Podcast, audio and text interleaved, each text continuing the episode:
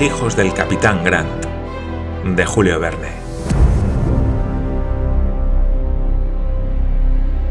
Parte segunda, capítulo 5. Las cóleras del Océano Índico. Dos días después de esta conversación, John Mangles, que había hecho al mediodía sus observaciones, manifestó que el Duncan se hallaba a los 113 grados 37 minutos de longitud, por lo que los pasajeros consultaron la carta de marear y vieron con mucha satisfacción que no les separaban del cabo Bernuille más que unos 5 grados. Entre dicho cabo y la punta de Entrecastó, la costa australiana describe un arco cuya cuerda es el paralelo 37. Si entonces el Duncan se hubiera remontado hacia el Ecuador, hubiera distinguido muy pronto el cabo Chatán, que dejó a 120 millas al norte. Navegaba en la parte del mar de las Indias abrigada por el continente australiano, por lo que era de esperar que dentro de cuatro días vería destacarse en el horizonte el cabo de Bernuille. Hasta entonces el viento del oeste había favorecido la marcha del yate, pero hacía ya algunos días que manifestaba tendencia a disminuir, y fue en efecto cayendo hasta que el 13 de diciembre sobrevino una calma chicha. Las velas, inertes, colgaban a lo largo de los palos. Sin su poderosa hélice, el Duncan hubiera permanecido como anclado en medio del océano. Aquel estado de la atmósfera podía prolongarse indefinidamente. Al anochecer, Glenarvan hablaba sobre el particular con John Mangles, pues la falta de viento tenía muy preocupado al joven capitán que veía vaciarse las carboneras. Echó trapo y más trapo, hizo sobres y alas y arrastraderas para aprovechar hasta el menor soplo de aire, pero era éste tan escaso que según la gráfica frase de la marinería no hubiese bastado para hinchar una vejiga. Será lo que Dios quiera, dijo Glenarvan. De nada sirven los lamentos, y mal por mal, la falta de viento es preferible al viento de proa.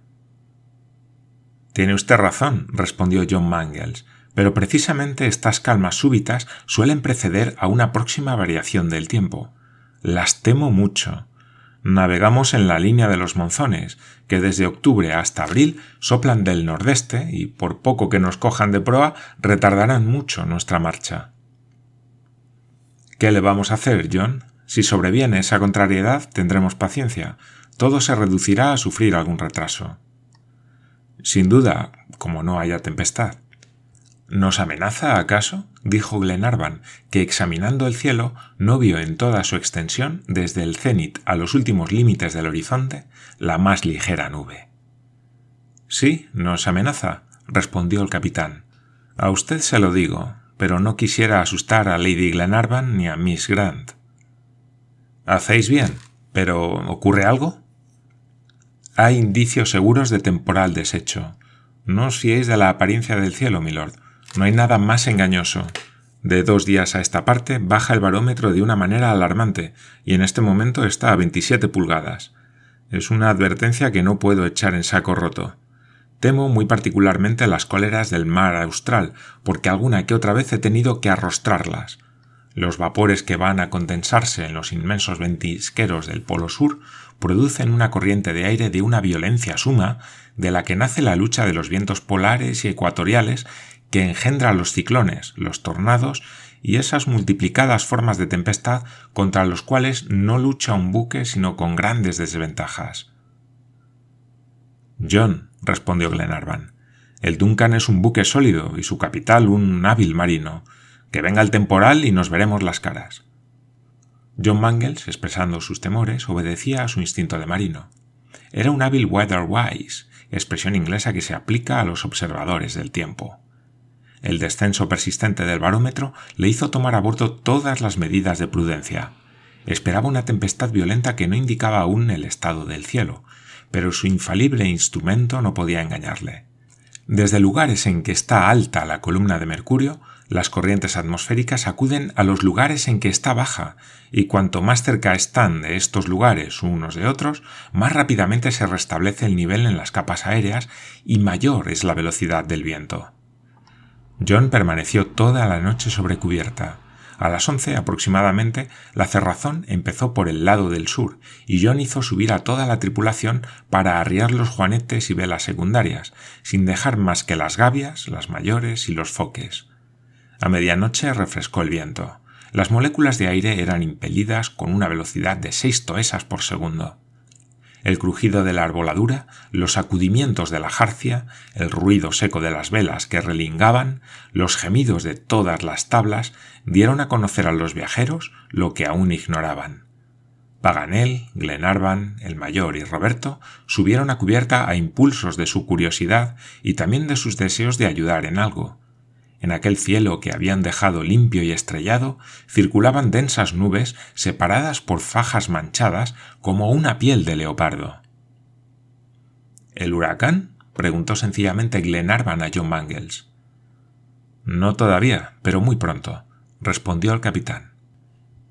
En aquel momento ordenó rizar las gavias se lanzaron los marineros a los flechastes y no sin trabajo cogieron rizos con que disminuyeron la superficie de las velas. John Mangles quería conservar cuanto trapo le fuese posible para que el yate ciñese el viento y se suavizasen algo sus balanceos. Tomadas estas precauciones, dio órdenes a Austin y al contramaestre para que se prepararan a recibir el huracán, que no podía tardar en desencadenarse. Se doblaron las trapas y amarras de respeto, se reforzaron los palanquines del cañón, se sujetaron los obenques y brandales, se cerraron las escotillas. John, como un oficial en lo alto de una brecha, procuraba desde lo más elevado de la toldilla arrancar sus secretos a aquel cielo tempestuoso. Era la una de la madrugada. Lady Helena y Miss Grant, violentamente sacudidas en su cámara, se arriesgaron a subir sobre cubierta. El viento corría entonces a una velocidad de catorce toesas por segundo silbaba en el cordaje con la mayor violencia. Los alambres de la chimenea, semejantes a las cuerdas de un instrumento, resonaban como si algún gigantesco arco de violín hubiese provocado sus rápidas oscilaciones.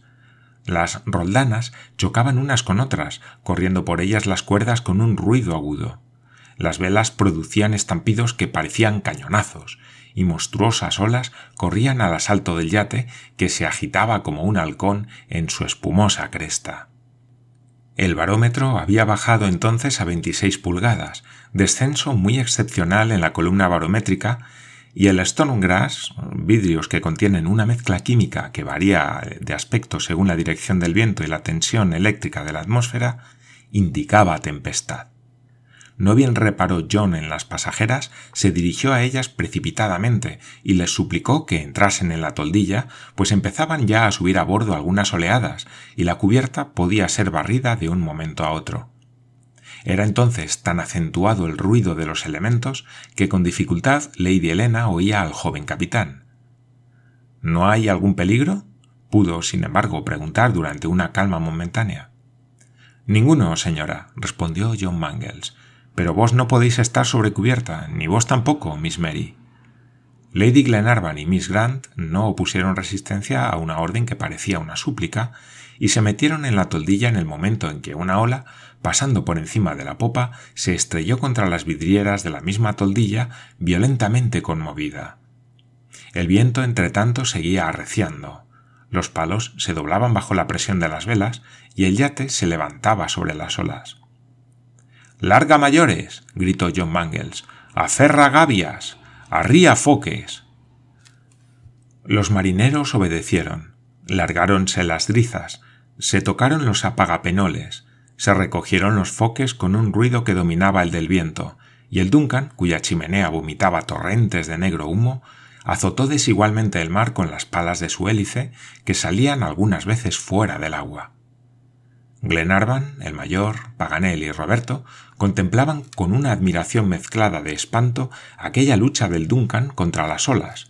Se agarraban con fuerza al filarete para sostenerse sin poder pronunciar una palabra y veían jugando con los vientos desenfrenados bandadas de petreles, pájaros fúnebres de las tempestades. En aquel momento un silbido estridente dominó los bramidos del huracán. Se escapó el vapor con fuerza, no por el tubo de la chimenea, sino por las válvulas de seguridad. El silbido de alarma hendió los aires con una energía insólita, el yate se inclinó sobre un costado y Wilson, que estaba en el timón, fue derribado por una sacudida inesperada de la rueda. El Duncan no gobernaba y estaba enteramente al arbitrio de la marejada. ¿Qué ocurre? gritó John Mangles, tirándose de lo alto de la chupeta. El buque se acuesta, respondió Tom Austin. Hemos perdido el timón. A la máquina. a la máquina. gritó el maquinista. John se precipitó hacia la máquina. Una nube de vapor llenaba la cámara, los émbolos estaban inmóviles en los cilindros, las ruedas, paralizadas, no giraban alrededor de sus ejes. El maquinista, que veía la inutilidad de sus esfuerzos y temía que saltasen las calderas, cerró el conducto de introducción y dejó escapar el vapor por el tubo de desahogo. ¿Qué pasa? preguntó el capitán. La hélice se ha torcido o atascado, y no funciona, respondió el maquinista. ¿Cómo? ¿Y es imposible ponerla en movimiento? Imposible. No era la ocasión oportuna para reparar semejante avería, y lo cierto era que la hélice no podía girar y que el vapor, no obrando ya, se había escapado por las válvulas. John quedó por tanto atenido a sus velas y tuvo que buscar un auxilio en aquel mismo viento que se había convertido en su enemigo más peligroso. Volvió otra vez sobre cubierta y en dos palabras puso a Lord Glenarvan al corriente de la situación, dándole luego mucha prisa para que se metiese en la toldilla con los demás pasajeros. Glenarvan quería quedarse sobre cubierta. No, milord, respondió John Mangles con voz firme. Es preciso que esté yo solo aquí con mi tripulación. Entrad, el buque puede zozobrar y las olas os arrastrarían sin misericordia. Pero podemos ser útiles. Entrad, milord. Es necesario. Hay circunstancias en que a bordo nadie manda más que yo. Retiraos. Yo os lo digo. Y para que John Mangles se expresase con tanta autoridad, fuerza era que la situación fuese muy grave, Glenarvan comprendió que él era el primero que debía dar ejemplo de obediencia. Abandonó la cubierta seguido de sus tres compañeros y se reunió con los pasajeros que aguardaban con ansia el desenlace de aquella lucha con los elementos. Qué hombre tan enérgico es mi buen John, dijo Glenarvan entrando en la sala común. Sí, respondió Paganel, me ha recordado aquel contramaestre de vuestro gran Shakespeare cuando en el drama La Tempestad grita al rey que lleva a bordo Fuera de aquí. Silencio. a vuestros camarotes. Si no podéis haceros obedecer de los elementos, callad. No me estorbéis, os digo. John Mangles no había perdido un segundo para sacar al buque de la peligrosa situación en que se colocaba su hélice paralizada. Resolvió mantenerse al pairo para separarse lo menos posible de su rumbo. Se trataba de bracear oblicuamente las velas para presentarse a la tempestad de costado, a cuyo efecto se hizo un foque de trinquete en el estay del palo mayor y se dejó el timón en banda. El yate, dotado de grandes cualidades marineras, evolucionó como un brioso caballo que siente la espuela, y presentó el costado a las olas invasoras. ¿No se haría pedazos aquel reducido velamen? Era de la mejor lona de Dandy, pero ¿qué lona puede contrarrestar tan violentos esfuerzos? El buque, estando a la capa, tenía la ventaja de presentar a las olas sus partes más sólidas y también la de conservarse en su primera dirección sin perder terreno. Sin embargo, no dejaba aquella maniobra de ser peligrosa porque el buque podía zozobrar en los inmensos vacíos que quedaban entre las olas, precipitándose para no volver a levantarse pero John Mangles no podía elegir entre maniobras distintas y resolvió mantenerse a la capa mientras no cayesen las velas, ni hubiese necesidad de picar los palos. Su tripulación estaba pronta a acudir a donde fuera necesario, y él, con las manos crispadas en los obenques, examinaba las encrespadas olas. En esta situación se pasó el resto de la noche. Había alguna esperanza de que al rayar el alba la tempestad se aplacase, pero lejos de eso, a las ocho de la mañana arreció más el viento, adquirió una velocidad de diez toesas por segundo y se convirtió en huracán deshecho. John no dijo nada, pero tembló por su buque y los pasajeros. El Duncan se ladeaba de una manera tan espantosa que crujieron sus pies de carnero, y algunas veces los penoles bebían la espuma de las alborotadas olas. Hubo un instante en que la tripulación creyó que ya no volvía a levantarse el buque y los marineros, con el hacha en la mano, ya iban a picar los obenques del palo mayor cuando las velas, arrancadas de sus relingas, echaron a volar como albatros gigantescos. El Duncan se levantó, pero sin apoyo en las olas y sin dirección. Se balanceaba tan espantosamente que amenazaron romperse los palos. No era posible que resistiese mucho tiempo tan furiosas sacudidas la arboladura le fatigaba, y muy pronto, arrancados los tablones de sus costillas y abiertas sus junturas, las olas penetrarían en él libremente.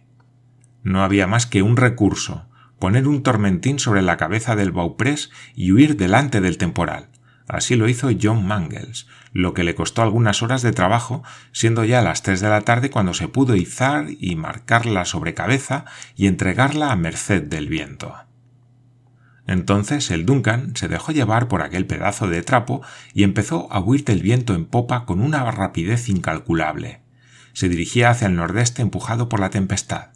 Preciso era que volase con la mayor velocidad posible, dependiendo de esto su salvación.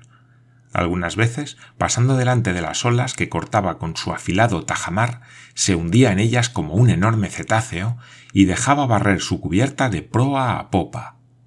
En otras ocasiones era igual su velocidad a la de las olas. Su timón perdía completamente su acción y declinaba entonces horriblemente, amenazando echarse de costado. Por último, sucedía también que a impulsos del huracán las olas corrían más que él, y entonces saltaban por encima del alcázar y toda la cubierta era barrida de popa a proa con una violencia irresistible. En esta alarmante situación, vacilando sin cesar entre alternativas de esperanza y desesperación, se pasaron el 15 de septiembre y la siguiente noche.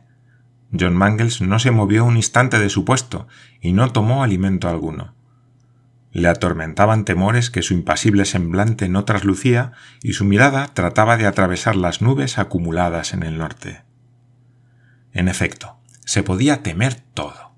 El Duncan, echado fuera de su rumbo, corría hacia la costa australiana a una velocidad que nada podía reprimir, y John Mangles sentía como por instinto, y no de otra manera, que avanzaba con la velocidad de una corriente eléctrica.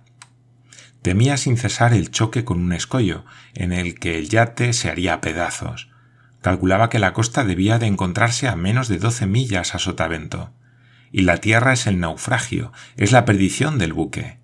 Es cien veces preferible el inmenso océano, contra cuyos furores puede un buque defenderse, aunque sea cediendo, batiéndose en retirada.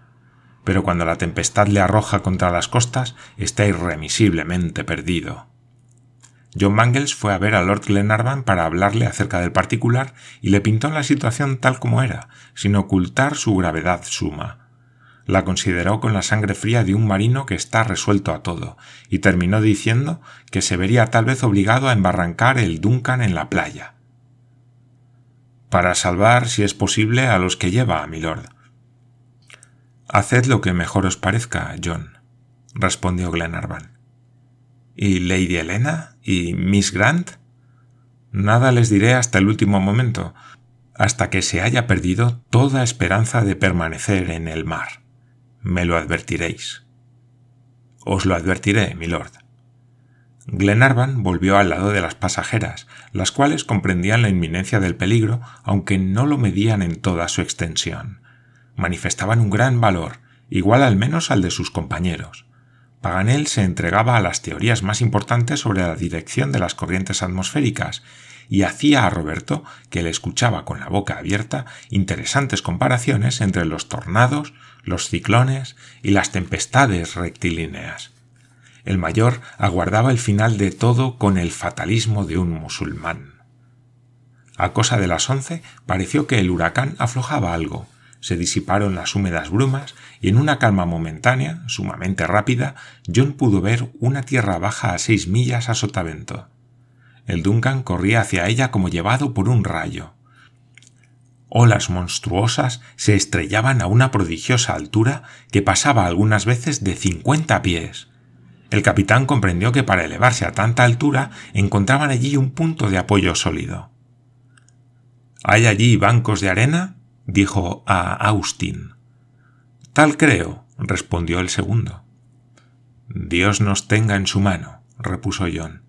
Si el mar no ofrece al Duncan un paso practicable y lo conduce a él mismo, estamos perdidos. En este momento la marea sube, capitán, y tal vez podamos pasar por encima de los bancos. Pero ¿no veis, Austin, qué furor el de las olas? ¿Qué buque podría resistirlas? Roguemos a Dios que nos ayude, amigo mío. Sin embargo, el Duncan, sin más que la sobrecabezada de su tormentín, volaba hacia la costa con una velocidad aterradora. Bien pronto estuvo a menos de dos millas de los cantiles del banco. A cada instante los vapores ocultaban la tierra. Pero John creyó distinguir al otro lado de la espumosa barra un mar más tranquilo, en el que el Duncan se hallaría probablemente más seguro. Pero, ¿cómo pasar? John hizo subir a cubierta a todos los pasajeros, pues no quería que en el momento mismo del naufragio estuviesen encerrados en la toldilla. Glenarvan y sus compañeros miraron al espantoso mar. Mary Grant se puso pálida. John, dijo en voz baja Glenarvan al joven capitán, procuraré salvar a mi esposa o pereceré con ella. Encárgate tú de Miss Grant. Sí, milord, respondió John Mangles, llevando la mano del lord a sus húmedos ojos. Ya no se hallaba el Duncan más que algunos cables de los bancos. El mar, alto entonces, hubiera sin duda dejado al yate bastante agua bajo su quilla para permitir salvar aquellos peligrosos bajíos.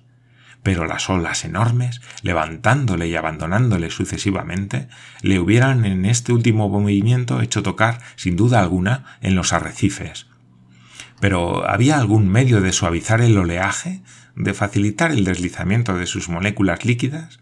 En una palabra, de calmar aquel mar tumultuoso? John Mangles tuvo una última idea. ¡El aceite! exclamó. Muchachos, aceite. La tripulación toda comprendió al momento la intención del capitán. Tratábase de echar mano de un medio que ha dado algunas veces buenos resultados, se puede aplacar el furor de las olas cubriéndolas con una capa de aceite. Esta capa sobrenada y destruye el choque de las aguas que lubrica. El efecto es inmediato, pero pasa pronto.